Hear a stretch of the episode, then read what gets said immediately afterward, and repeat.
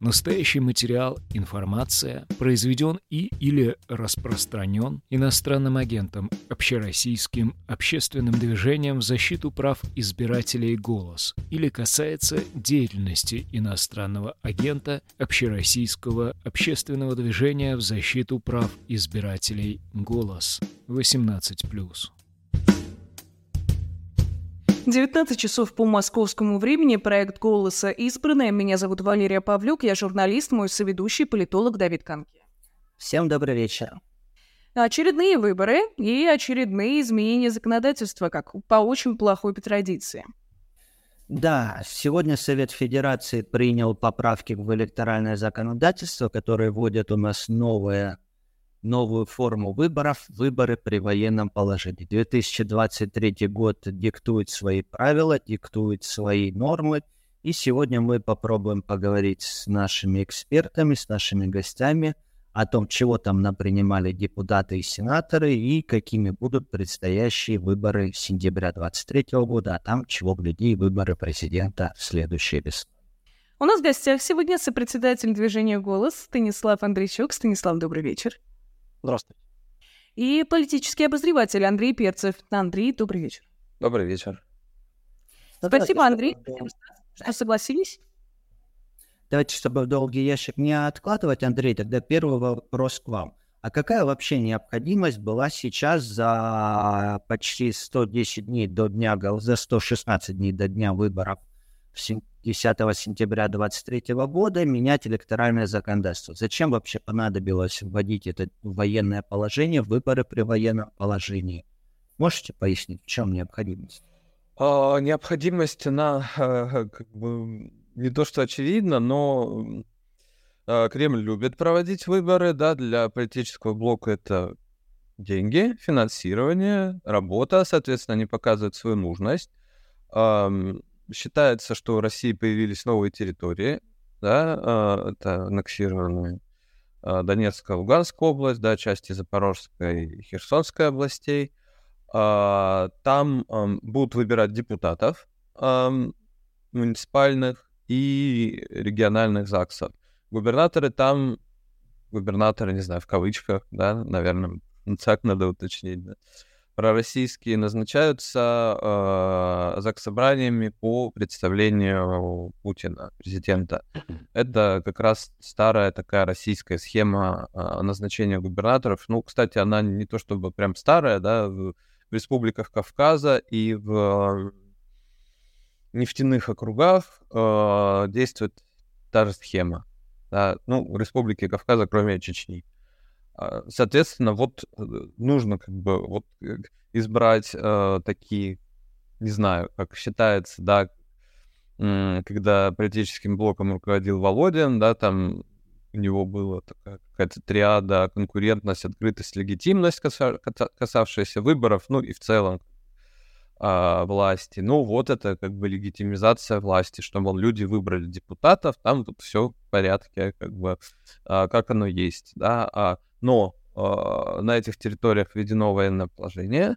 Э, по российскому законодательству еще нельзя было э, проводить выборы там, где такое положение объявлено, поэтому вот сделали хитрый ход, да, что называется, э, позволили э, проводить выборы э, вот при, при, при военном положении, да, но в принципе не знаю, что они так поздно как бы это протащили, да, потому что, в принципе, еще, насколько вот по моей информации, уже э, в конце прошлого года э, политтехнологов нанимали на работу там, да, то есть они были, кто-то там и остался еще с плебисцитов осенних, кто-то кого-то набирали, то есть э, как бы эти выборы были готовы проводить, да, то есть и, и, и явно как эти изменения ну, должны были случиться. Вот не, не очень понятно, почему так э, они поздно это сделали. Станислав, а к вам такой же вопрос, но я еще добавлю, а зачем тогда вот это все пропихивать с журналистами, с наблюдателями? Вот это все прям скопом сразу приняли и с военным положением, хотя вроде как э, мы до этого проводили всякие референдумы и ничего. Ну, это разные вещи, они не связаны между собой, просто, ну, так карта легла, потому что у нас весна — это а, вот отвечая на недоумение Андрея, да, почему так поздно. У нас просто а, март, апрель, май — это традиционное время а, внесения изменений в избирательное законодательство, потому что в июне стартует кампания, заранее делать так, ну, глядишь, оппоненты подготовятся, поэтому надо наскоком в самый последний момент, когда никто не знает, быстренько принять. Вот там через 2-3 недели э, стартуют выборы во многих регионах, да, и правила уже изменились. Вот как бы адаптируйтесь к этой, к этой ситуации. Поэтому военное положение отдельно, наблюдатели отдельно, а, финансирование отдельно, правила агитации отдельно, да, все это по разным корзинам а, лежало, просто вот появился момент, когда надо было срочно эти вещи принимать, он традиционный момент, а, ничего там сверхъестественного, мы каждую весну вздракиваем заранее от, от того, что приближается сессия Госдумы, да, которая обязательно какие-нибудь поправки в избирательное законодательство внесут. А, поэтому а, почему, собственно, военное положение, закон о военном положении надо было э, поправки принимать? Ну, собственно, потому что действительно на этих территориях, которые официально по российскому законодательству включены теперь в состав Российской Федерации, там теперь, исходя из этого же законодательства, надо проводить выборы, а выборы проводить нельзя. А очень хочется, потому что, ну, как бы выборы — это норма. А надо показывать, что все хорошо, да, военные действия идут, но все же хорошо, все же как всегда.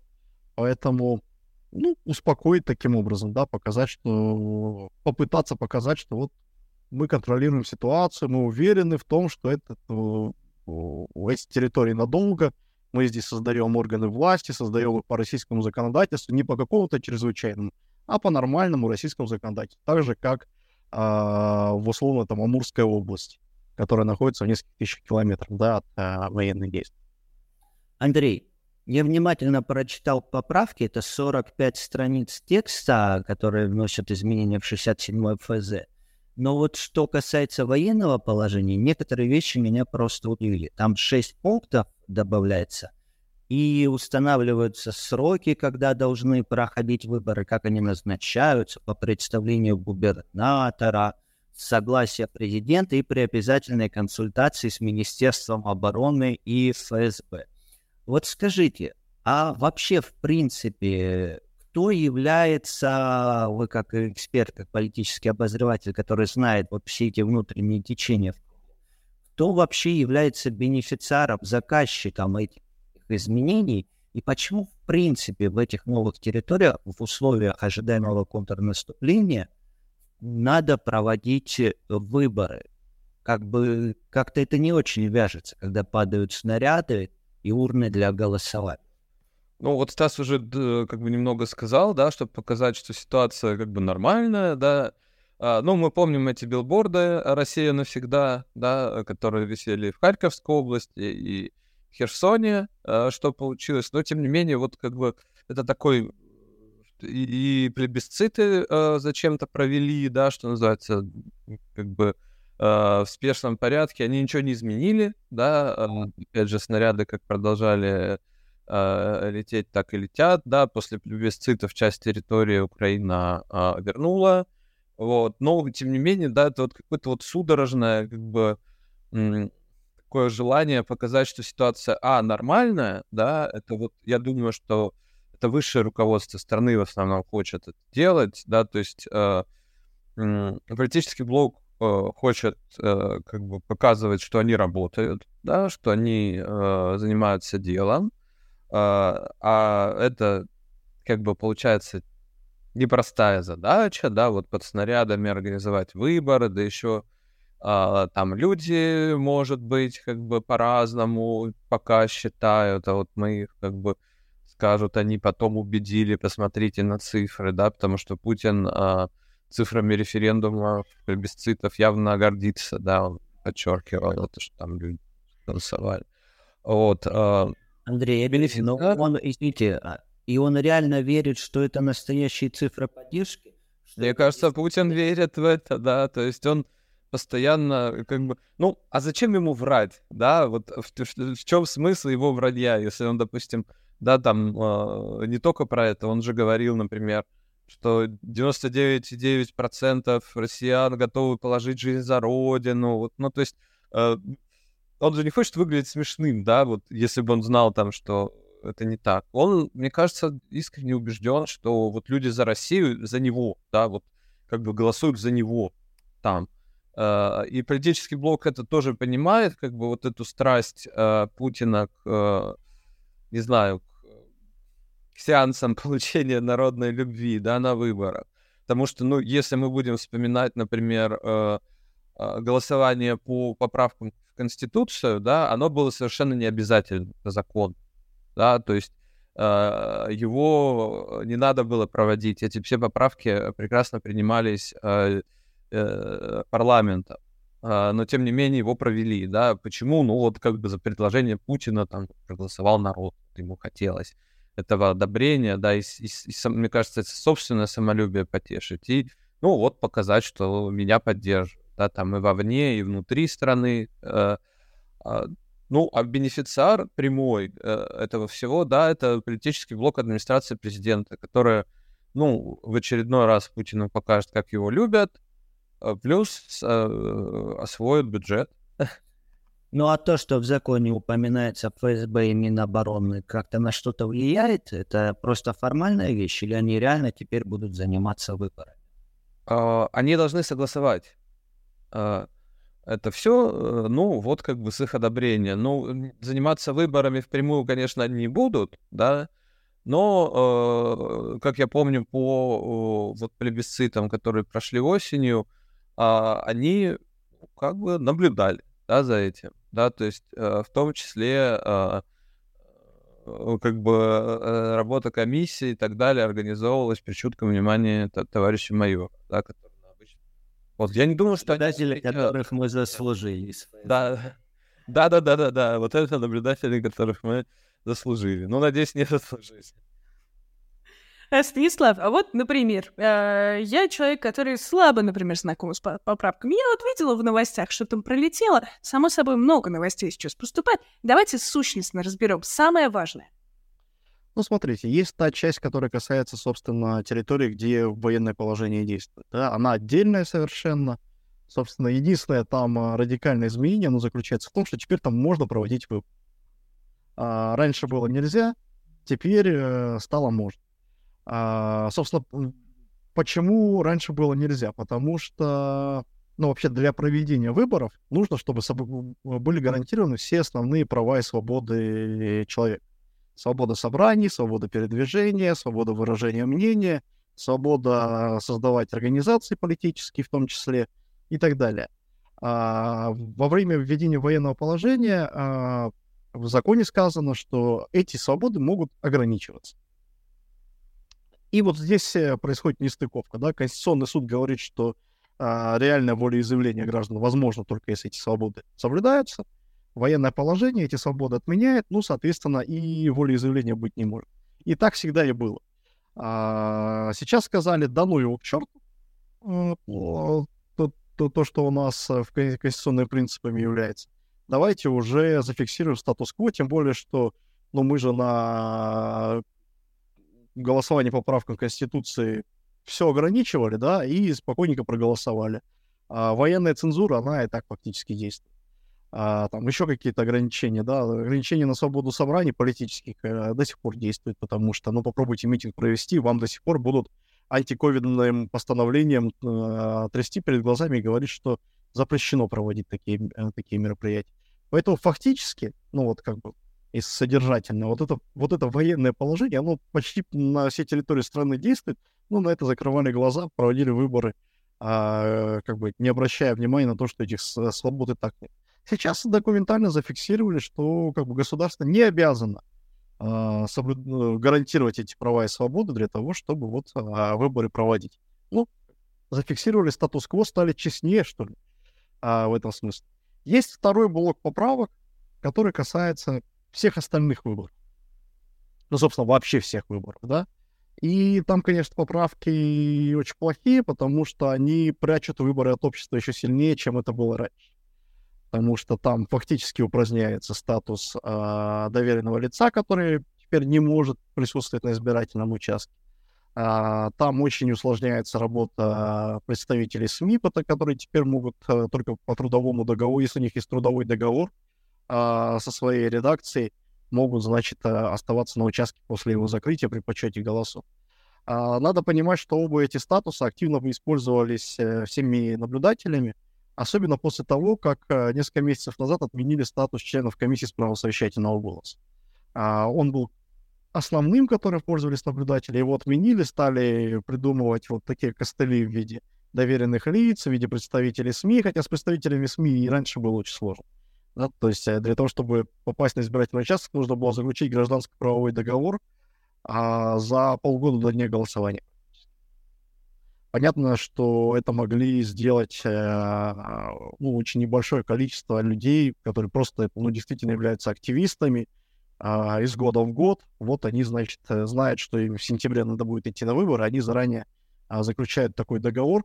А большинство нормальных избирателей и большинство наблюдателей, конечно, об этом не думают а, в марте, в апреле, о том, что им надо попасть на избирательный участок в сентябре. А, поэтому это тоже была такая специфическая история. В этом смысле сейчас остается статус наблюдателей основной. Им а, не очень любили пользоваться, потому что он очень зарегулирован. Во-первых, надо подавать списки наблюдателей за три дня до дня голосования, до старта голосования. Во-вторых, там есть ограничение, что наблюдать можно только в своем регионе, ну, кроме федеральных выборов. А, а многие, ну, во-первых, проживают в других регионах, во-вторых, всегда были люди, которые любили съездить, посмотреть, как выборы в других регионах проводятся, из Москвы съездить в Чечню, из Новосибирска съездить куда-нибудь в Бурятию, в Тыву, на Алтай. А, как бы такой электоральный туризм а, в каком-то смысле, и страну посмотреть, и выбрать. Сейчас эти возможности будут закрыты, но как бы статус наблюдателя остается, да, потому, потому что надо понимать, что все-таки э, то, что касается и доверенных лиц, которых было очень мало, ну, то есть кандидат может мало доверенных лиц. Он не может, если у него 250 избирательных участков на округе, он не может назначить 250 доверенных лиц. Он там назначит 5-10, условно говоря, то есть проблему не решал радикально. Это только для того, чтобы перемещаться между участками можно было использовать. А, ну и статус а, представителей СМИ, я уже объяснял, он тоже, да, довольно такой а, сложный, специфический. Поэтому э, это, конечно, сокращение возможностей для наблюдения, но статус наблюдателя остается. С ним проблема, как и говорил, бюрократическая. А, многие говорят о том, что как бы, ну какой смысл э, направлять наблюдателя, если ты за три дня до дня голосования сообщаешь, где они у тебя будут находиться комиссия же подготовится, да? А, но мне кажется, это немножко другая проблема. Проблема того, что людей мало. Да, вот когда наблюдателей будет много, ну, как в Турции, например, да, сейчас, когда у вас на каждом участке есть наблюдатели, ну, вам и все равно, ну, за три дня вы подадите, да, этот список, если, если у вас все, все участки. А если у вас 10 человек на 250 участков, то, конечно, это становится проблемой. Понятно, что на этих 10 участках все будет хорошо, а на 240 остальных будет все плохо. Но это, в общем, работа для политиков, в первую очередь, мне кажется. Да, сделать так, чтобы люди захотели идти на избирательные участки. И голосовать, и наблюдать. Ага. Ну, про это мы еще немного позже поговорим, а я зацеплюсь, э, Андрей, к вам вопрос, а, зацеплюсь за фразу Станислава, это то, что меня тоже беспокоит. Конституционный суд а, еще там в нулевых годах говорил о том, что нельзя скопом принимать законопроект. Нельзя просто, чтобы один был законопроект в первом чтении принял, и потом туда добавил кучу поправок.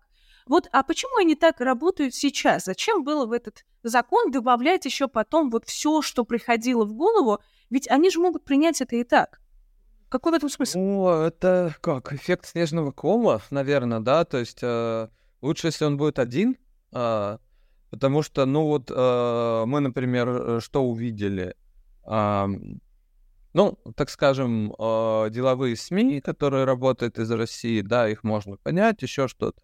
Но вот э, что мы в основном в них как бы видим э, при обсуждении э, этих поправок о военном положении. Да, это громко, этим можно еще немножко поспекулировать, что а вдруг там президентские выборы пройдут при военном положении. Это очень хорошо как бы отвлекает внимание. Да, вот выборы при военном положении. Как звучит, да?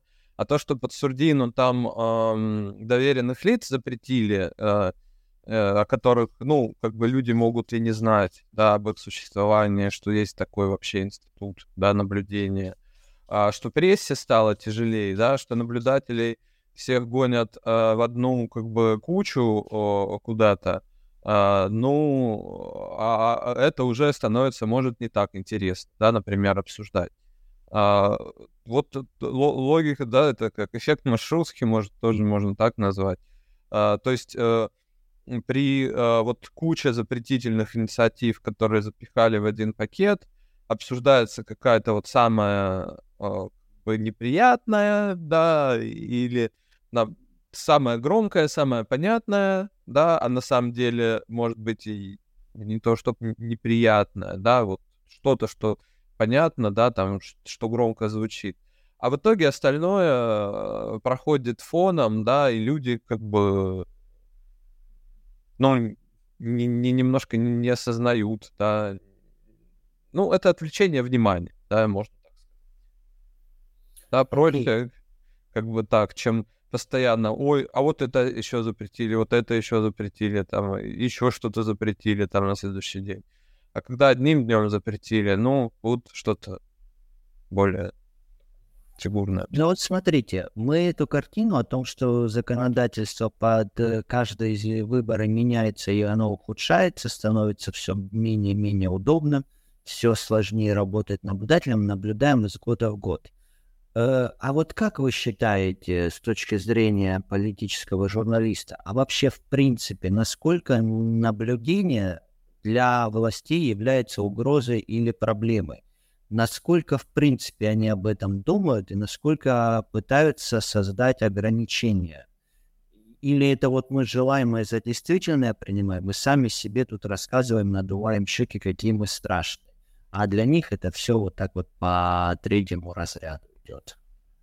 Ну, мне кажется, например, а, наблюдение, согла... Э, ну, именно наблюдатели, да, их данные сыграли очень большую роль а, в протестах 2011 года, да, 2011-2012 года, когда люди как бы а, увидели эти фальсификации, стали наблюдать, да, потом это а, переросло, в общем-то, как бы достаточно э, такое широкое движение, которое, ну, я думаю, позволило, да, там и в Москве э, более-менее э, какие-то сначала приближенные к истине результаты получать, да, там Собянин в 2013 году был на грани второго тура, да, а в 2019 году оппозиционные депутаты прошли, да, достаточно много, а, по, поэтому о, это все благодаря наблюдению, власть это прекрасно понимает, да, а, э, особенно когда условия тяжелые, да, вот э, если вспом... вот уже как бы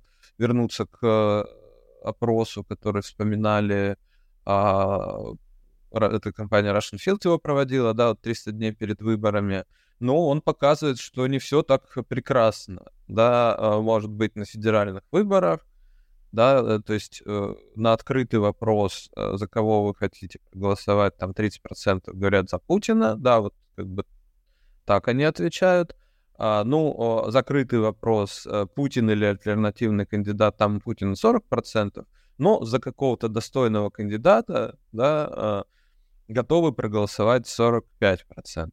Я помню эту цифру.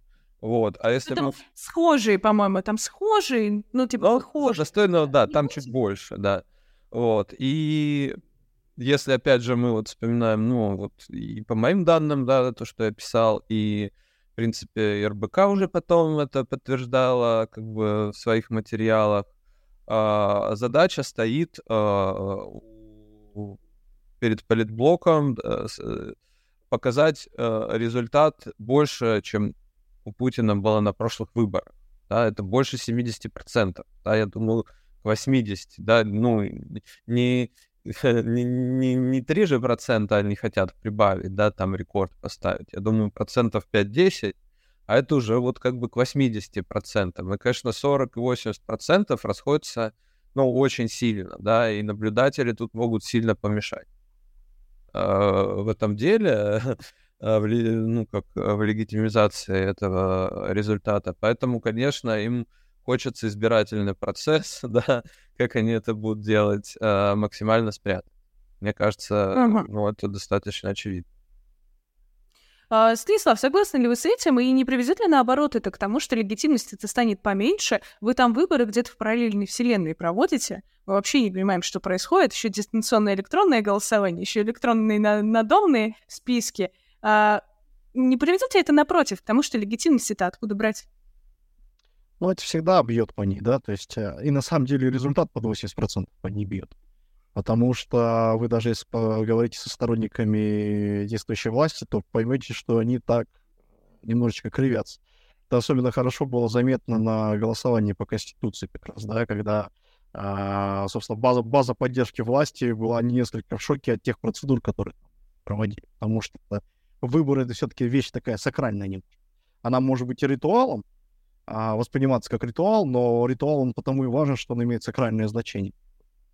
А, поэтому я думаю, что, конечно, выборы для них очень важны, выборов они опасаются, тем более, что родовые травмы нашего политического режима, это вот кроме 2011 года, о котором говорил Андрей, это еще и так называемые цветные революции на советском пространстве, которые начинались тоже с выборов и тоже с, с наблюдения. А, все это, конечно, складывается в копилочку, и опасения, понятно, что есть. Тем более, что когда власти начинают выборы проигрывать, ну, вспомните, как в 2018 году, что с Хабаровским краем, да, случилось, как там э, резко поменялась вся ситуация, как Единая Россия из доминирующей партии превратилась в партию, которая э, проиграла выборы, ну, просто с треском. Да, и там доминирующей партией сразу стала ЛДПР Фургаловская. И люди потом по несколько месяцев на улицу выходили. Как бы э, все это такая немножечко модель России. А, поэтому я думаю, что, конечно, выборов они опасаются, тем более, что сейчас, когда идет такая, ну, доминирует военная повестка, да, понятно, что повестка внешнеполитическая властям очень выгодна. Она всегда немножко на их мельницу воду льет. Но президентским выбором все может начать меняться, да, там либо, либо какой-то на фронтах какое-то изменение, либо просто, может быть, да, замораживаться конфликт. В конце концов, два года военного конфликта уже будет активного, люди начнут уставать, да, и, и вполне может начать а, выходить на первый план такая вну, внутриполитическая повестка, она властям как раз а, очень невыгодна, потому что там все достаточно плохо и становится хуже, да, основные конфликты не разрешены. Поэтому, конечно, власти опасаются выборов, и, конечно, когда они вот эти все вещи за, закручивают, они уровень доверия к выборам снижает и, и среди своих сторонников, и, самое главное, среди колеблющихся. Потому что, ну, все понимают, зачем, да, и в какой-то критический момент все об этом вспомнят. Я думаю, что Андрей. администрация президента об этом понимает. Стас, извини, вопрос. Лучше спрятать, да, вот считают, что лучше как бы вот это все э, а, манипуляции спрятать, потому что, ну, видимо... Ситуативно, да? Да, больше, чем... Так, так, коллеги, не ломайте эфир. У меня к Андрею важный вопрос. Вот мы поговорили об этих законах, о том, что выборы все же будут и для, внешне, для внутриполитического блока и они важны. А где в этой всей картине место для российской системной и несистемной оппозиции? Они еще готовы заниматься выборами в условиях надвигающегося военного положения? Как вы считаете? А, я так вижу пока, да, что системная позиция пока, ну, как бы э, намного плотнее э, сотрудничает с э, Кремлем, да, доказательства выдвижения внука Леонида Зюганова, кандидатом мэра Москвы, да, вот уж вроде где его опасений не должно быть, это там, да, то есть, в принципе, ну, по тому же Russian Field у Собянина очень, как бы, нормально все вроде с, с рейтингами. Вот, э, это понятно был проигрышный, как бы сразу вариант. Мы тоже видим, да, у него самый высокий антирейтинг. Русский э, человек не очень любит кумовство, да, то есть как бы может как бы терпеть его, но э, как явление, что пошел внучок, да, там, ага, сейчас и партию оттяпает, конечно, это не нравится, да, но я думаю, что Э, пару лет назад, э, например, э, КПРФ бы отказалась от такого хода, который явно бьет по ней. Да, вот. Но сейчас, пожалуйста, да, и справедливая Россия объявила, что отказывается от борьбы, ну, даже формальной, да, какой-то. А, может, тоже это как бы понятно, да, а, сейчас они на определенный как бы электорат действуют, мало ли вдруг он пойдет как бы в их сторону, отнимет Путина э, там что какой-то процент, который не даст поставить рекорд. А, ну, они системная оппозиция находится э, либо в заключении, да, Алексей Навальный, Илья Яшин, э, вот самый известный, да, представитель, наверное, а, либо в эмиграции, да, вот тут э, действовать как бы сложнее, да, как объединиться, потому что если наблюдатели как-то объединять или еще что-то, э, э, это как скоординировать, да, статус нежелательных организаций, это экстремистских организаций. А, в общем, это непростая задача, да. А вот системная оппозиция, к сожалению, мы видим, что она подыгрывает как бы Кремлю, да. Вот. Я думаю, от КПРФ точно не будет второго, как бы второго Грудинина, да, какого-то нового человека, потому что по тем же опросам видно, что люди хотят какого-то вот, ну, как э, в вопросе, это достойный кандидат, да, близкий по взглядам это называется. Да? А кто может быть достойней Геннадий Андреевич? Ну, да, вот, кстати, могут предложить, опять же, внучка, да, вот это, чтобы уж совсем не было желания голосовать за него. Поэтому как-то набор кандидатов будет, наверное, вот весьма узкий, да, будут смотреть, вот, если уже справедливая Россия отвалилась, непонятно, новые люди, будет кандидат на президентских или нет, да, вот кто будет, получается, наверное, кто-то не самый известный от ЛДПР, да, может, три кандидата вообще. Посмотрим. А Пригожин? Ну, Пригожин то точно, как бы, э, мне, ну, 2% ему Russian насчитал, но все-таки, как бы, это стат погрешность, да, будем честными. И все-таки Пригожин, как бы, входит, э, ну, в обойму Путина, и ему, а, надо от кого-то выдвинуться, да, то есть его легко, ну, это если, да, там, разби... его легко заблокировать, да, э, по подписям, если он, ну, мы представим себе, что Пригожин отвязался совсем и пошел на президентские выборы, да, а его э, легко заблокировать по подписям, парламентские партии его, понятно, не выдвинут, он со «Справедливой Россией» как бы дружит, да, «Справедливая Россия» никого не выдвигает. То есть Пригожина как кандидата мы не увидим, да, если ситуация не поменяется коренным образом в стране. Андрей, спасибо вам большое, что сегодня согласились. Мы обещали вас отпустить пораньше, обещание выполняем. Э, спасибо еще раз, что согласились. Получилось, так, получилось любопытно. Всего доброго. А, Станислав, теперь, собственно, к вам тогда вопросы. И вопросы в том числе приходят из нашего чата.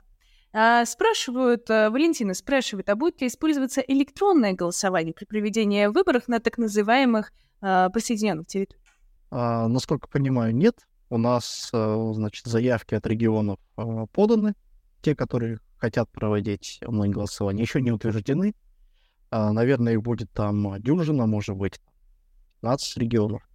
А, и на президентских выборах пока из того, что говорят э, в ЦИКе, на президентских выборах онлайн-голосование будет только в тех регионах, которые его уже опробовали к тому моменту.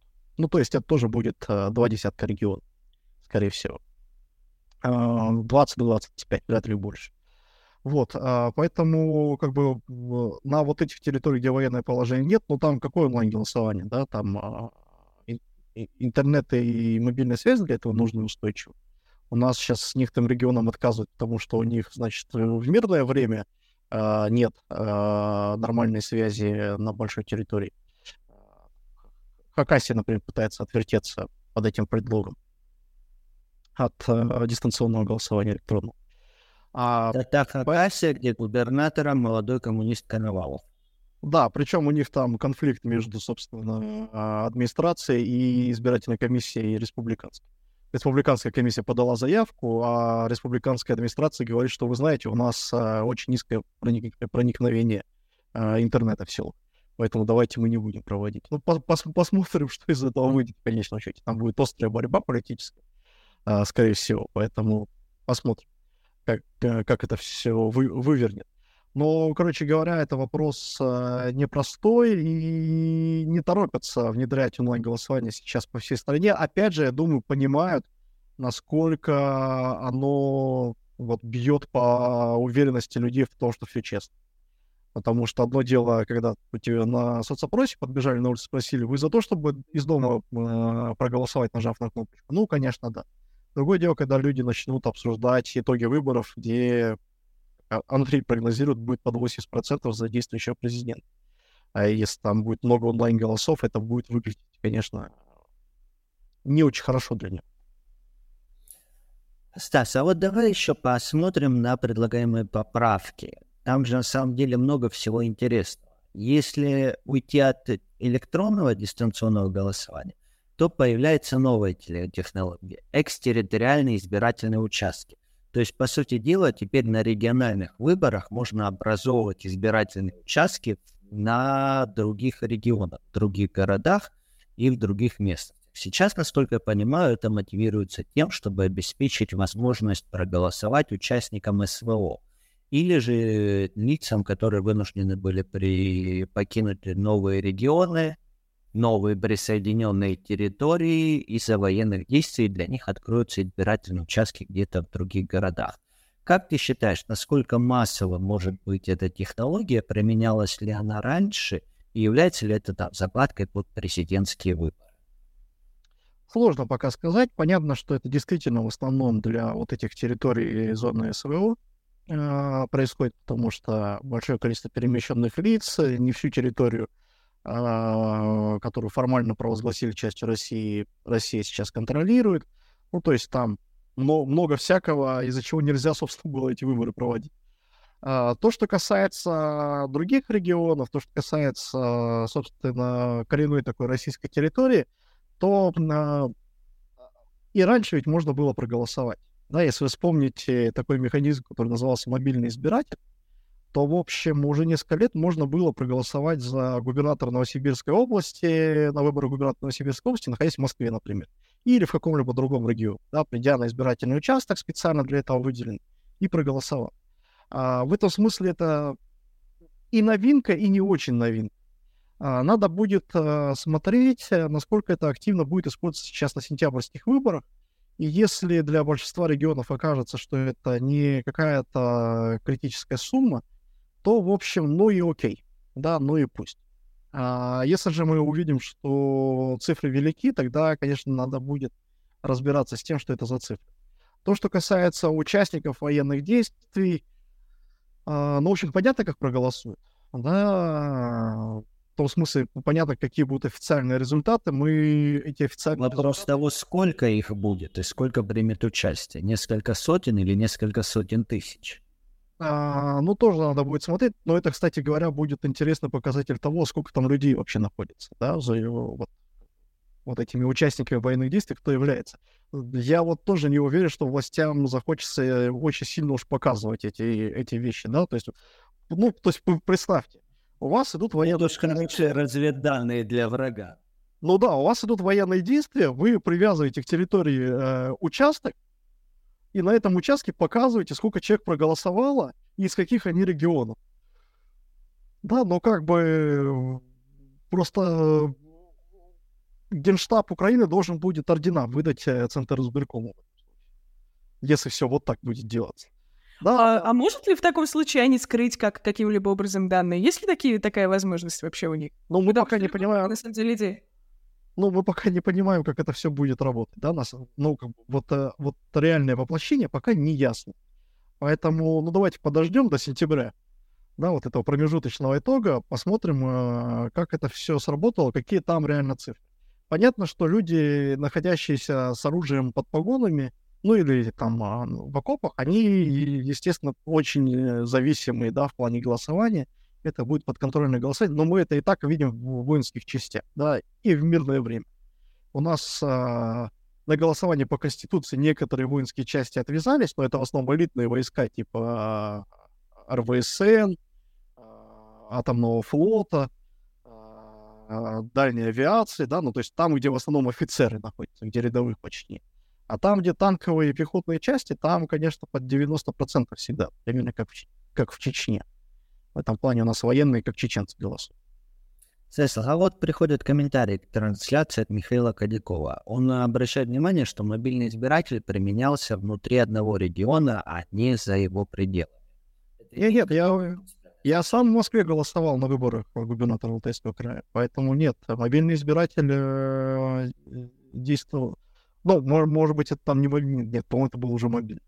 Да, ну то есть в любом случае возможность проголосовать, она уже несколько лет существует. Но точно были дачные участки в других регионах на выборах? Да, дачные участки в других регионах, но это на вот этом э, недореферендуме, да. А, но в любом случае, как бы, это не новая история. Дачные участки это немножко другой, потому что, ну, они совсем где-то в параллельной вселенной, вне всякого законодательства, да, существовали. Здесь все равно будет регулирование какое-то. Поэтому и статистика какая-то будет. Поэтому посмотрим.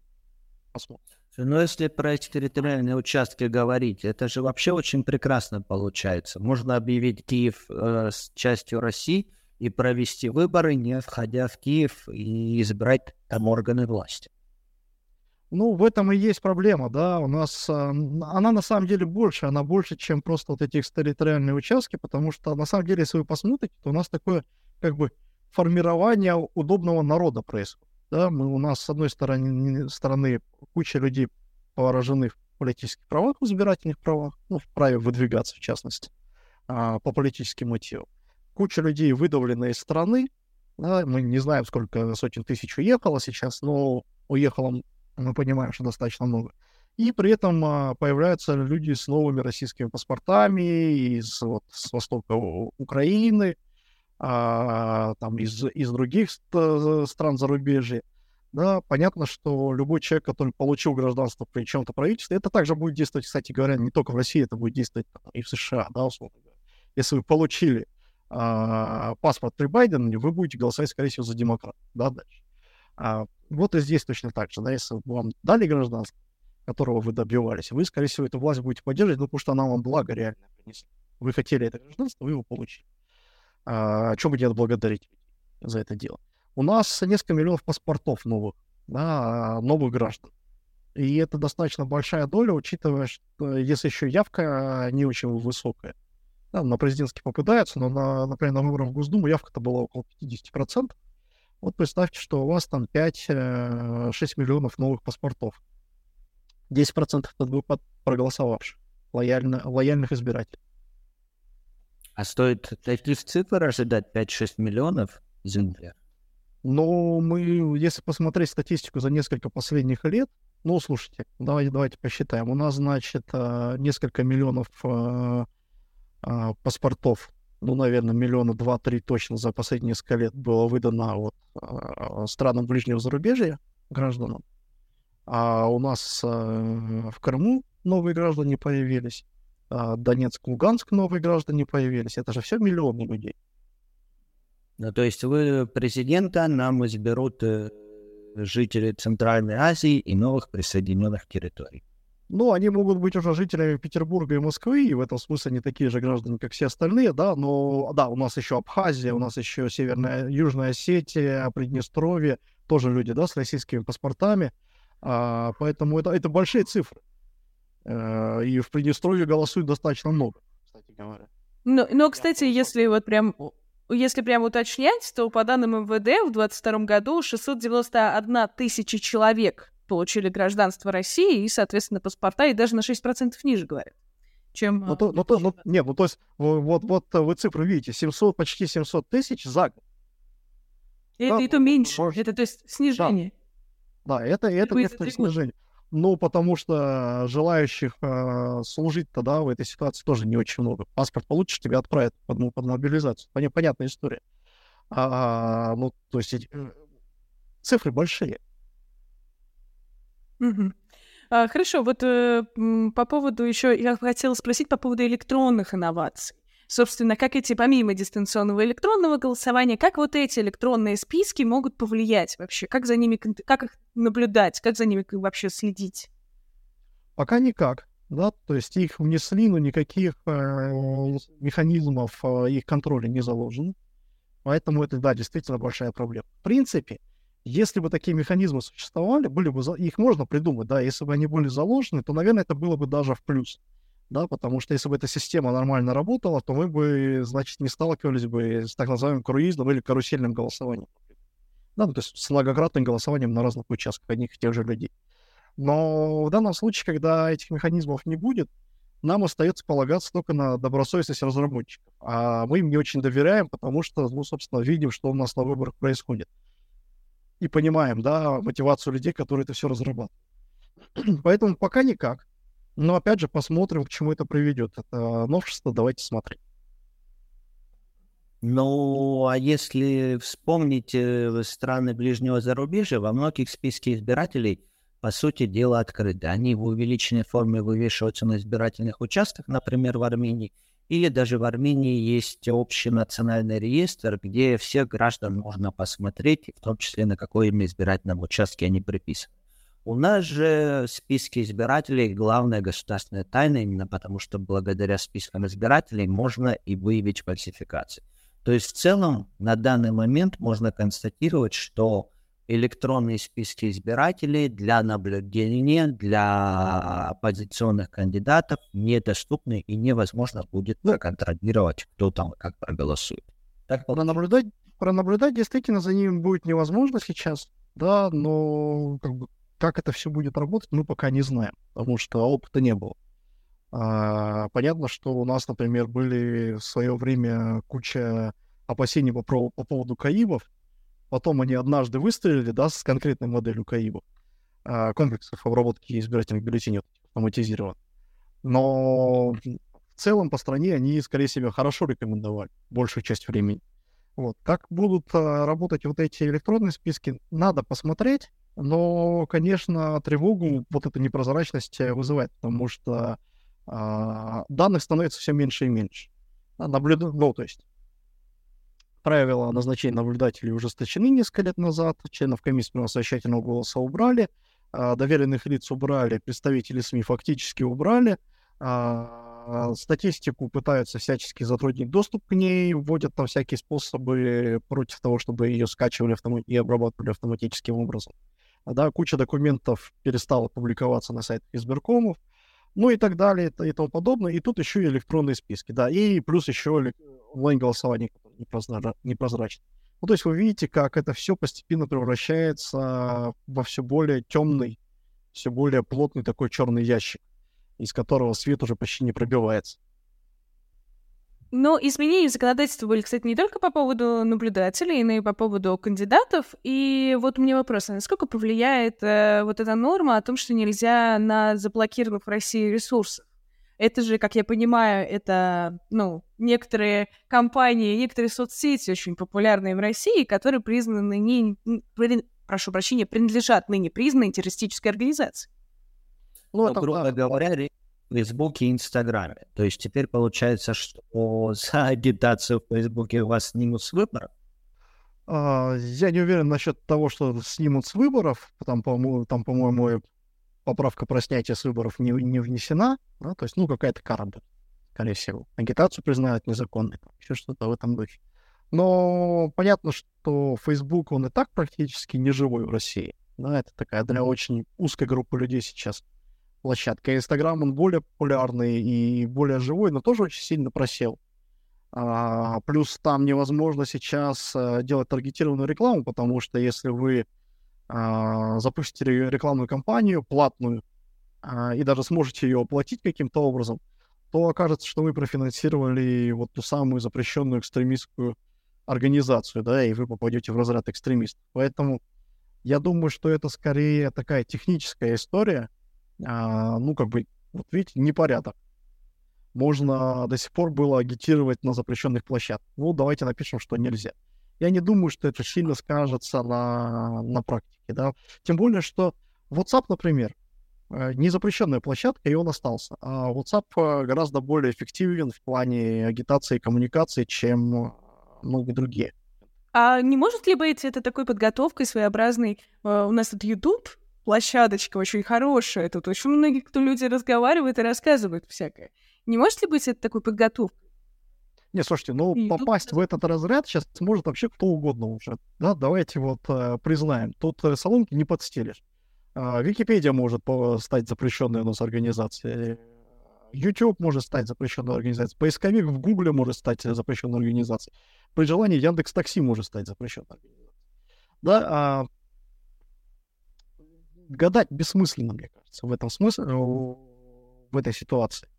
А, пока речь идет, конечно, о Фейсбуке и Инстаграме, прежде всего. Ну и плюс площадках типа, наверное, а, разных больших СМИ, а, которые тоже запрещены, да, в России сейчас. Хорошо. Ну а если в целом вот так в общем сказать, какие можно дать рекомендации оппозиционным независимым кандидатам, которые захотят принять участие в сентябрьском голосовании? Что им надо сделать, чтобы минимизировать свои риски остаться в бюллетене и еще не оказаться в местах не столь отдаленных. Слушайте, ну, а, если люди какой-то такой э, позицией, действительно оппозиционной, а, собираются выдвигаться на выборы, а, то как бы э, риски попасть в места не столь отдаленные, они, я думаю, рассматривают изначально, и тут им э, что-то советовать только мешать. А, а то, то, что касается, чтобы вас не, не сняли с выборов, ну, там все те же самые механизмы, какие были, такие продолжают действовать. Там, в этом смысле ничего нового-то не появилось, да. А, удастся выдвинуться от партии с льготой. Ну, отлично, надо пользоваться этой возможностью, даже если вам эта партия не очень симпатична. А, будет воз... там, не нарушать э, авторское право, потому что за авторское право у нас снимать с выборов тут же, да, это одна из немногих истории, за которые тут же снимается выбор а, по закону. А, там еще какие-то такие вещи правовые. Короче говоря, есть риски юридические, есть риски политические. Политические сейчас а, более значимые, но если человек выдвигается на выборах, то, наверное, он эти политические риски уже посчитал. Таким образом, я бы, честно говоря, не взялся тут чего-то советовать. Тут уже люди сами себе должны понимать, сами должны понимать, куда они, во что они ввязываются и куда они идут. А для наблюдателей в этом смысле, в этом случае, у нас получается, что там а, определенное место, где мы можем снимать, чтобы, как говорил депутат Вяткин, э, посидели наблюдатели. Насколько вот э, наблюдателям станет сложнее работать после этих поправок? Я имею в виду, вот какие еще инструменты вообще остаются, как, как будут? Слушайте, очень, очень многое зависит до сих пор и от самого наблюдателя, и от э, места, где он оказался. Потому что там очень наблюдение, особенно когда оно длится несколько дней, это очень неформальная вещь зачастую. Да? Там складывается большое количество неформальных связей. То, как вы выстроите отношения с председателем комиссии, с секретарем комиссии, с другими членами комиссии, с другими наблюдателями, от этого будет зависеть очень много. Вас в одних и тех же условиях одни и те же люди могут начать прессовать, а могут, наоборот, э, всячески к вам прислушиваться и, ну, как бы, не надо искать конфликт э, самим, да, не надо его создавать, надо пытаться конфликты разрешать, э, если такая возможность, э, в принципе, есть. А, тем более, что некоторые регионы, ну, они как считали нормально, так и до сих пор продолжают считать нормально, а, судя по тому, что мы пока видим. Посмотрим, как это, как эта ситуация, конечно, всегда может меняться, да, и мы посмотрим, как это будет э, в 2024 году и в сентябре 2023, э, но в целом в избиркомах работают люди, а с людьми надо уметь договариваться. И даже если пропишут жесткие ограничения по поводу того, где и как должен находиться наблюдатель, а, я вас уверяю, что большинство членов комиссии эти законодательные нормы не читали. Да, и даже если их проинструктировали, то они это мимо ушей пропустят, потому что у них куча бумажной работы. У нас очень сложное законодательство, очень сложные процедуры, у людей там голова кипит на участках от того, как все эти бумажки правильно оформить, чтобы э, вам за это ничего не было. Поэтому общайтесь с людьми, разговаривайте и пытайтесь э, наладить контакт. Какие бы, какие бы законы не были, вот эти неформальные связи, они по-прежнему очень важны. Стас, ну вот из этих 45 страниц поправок мы большую часть обсудили, их достаточно жестко критиковали – но, может быть, есть хоть что-то хорошее, адекватное или соответствующее времени в этом тексте? Ну, там есть ряд технических поправок, они не очень большие, не очень значимые. Там есть поправки про финансирование, в общем, позитивные на самом деле. Ну, типа того, что раздавать теперь можно календарики не за 100 рублей, а за 280 рублей. Да, и это не будет считаться подкупом. А, и, и вообще, что такая норма в а, рамочном законе появилась, потому что раньше а, за любой календарик на местных выборах. При, любой календарик, в принципе, могли признать незаконной агитацией. Ну, федеральный закон внесли норму о том, что так, такая агитация не должна быть дороже 100 рублей, да, чтобы не быть признанной а, подкупом. А в остальные законы забыли. Поэтому вы раздали календарик или авторучки, и вам сказали, что вы людей подкупаете. Да, вот сейчас э, хотя бы этого не будет. Но, конечно, при всем том ужасе, который в остальном творится в избирательном законодательстве, это такая маленькая приятная заплаточка, а, такой маленький красивый цветочек на очень рваной и очень грязной ткани. Хорошо, ну вот мы постоянно вот говорим о том, что вот изменялось законодательство, и о том, что вот это все происходит не первый год. И говорили об отношениях избирателей и легитимности. А м, повлияет ли это на то, что, как вам кажется, повлияет ли это на то, что в будущем а, люди будут очень со скептисом относиться к выборам? Будут воспринимать это как процедуру. Мы же это уже проходили, мы же видели, как это работает. Слушай, но люди уже относятся со скепсисом. Да? Опять же, если о каких людях, да, мы, мы говорим, да, люди такое очень, очень широкое понятие. Но в целом мы и так понимаем, что скепсиса по поводу выборов очень много. И среди там, сторонников власти, среди противников, и среди активистов, и среди людей, которые никогда ни в какие политические или общественные кампании, политических или общественных кампаниях не участвовали. Да, это такая норма. У нас вообще уровень доверия к чему-либо в стране очень низкий, а, и к выборам в том числе. А, это изменится не из-за того, что вы, какие-то нормы законодательства поменяются. Это изменится тогда, когда выборы станут реальными. А, в этом смысле, опять же, законодательство имеет очень а, вторичное значение, потому что практика гораздо важнее. Мы видели много очень плохих избирательных законов в странах, где проходят нормальные, хорошие выборы с большой явкой, с большим доверием и с честными, насколько можно судить, результатами. Да, законы при этом дурацкие совершенно. Вот, поэтому сама практика, сама политика, сами действия политиков важнее, чем вот эти слова, которые в законодательстве написаны.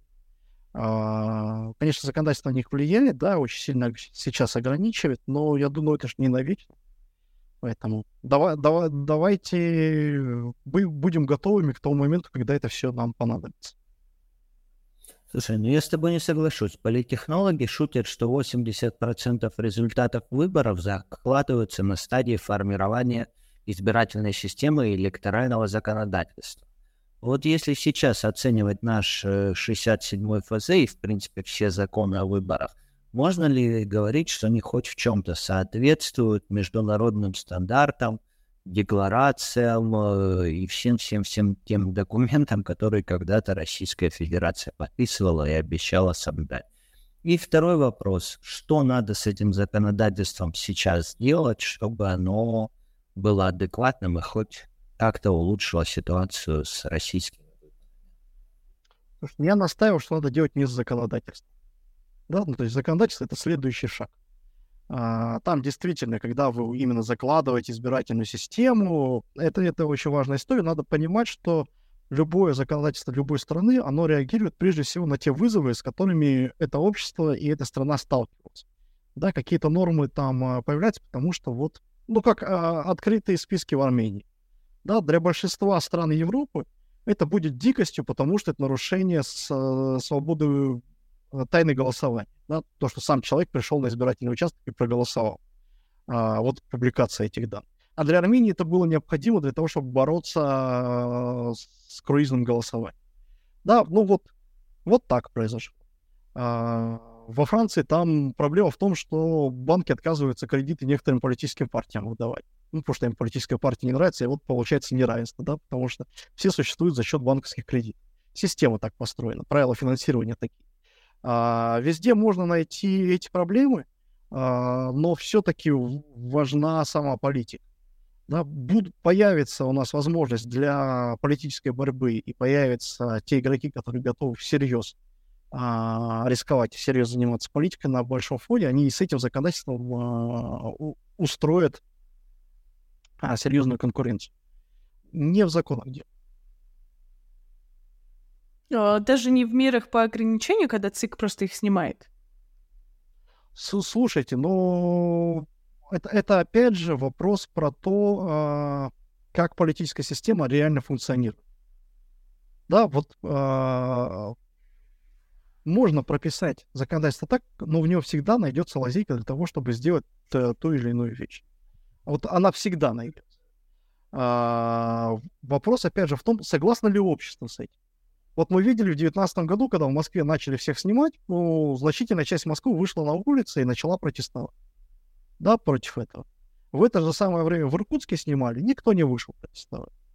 Да, а, протестовали, ну, наверное, тоже не, может быть, недостаточно, может быть, поздно это все произошло, да, когда власти уже консолидировали вокруг себя силовой ресурс очень сильно.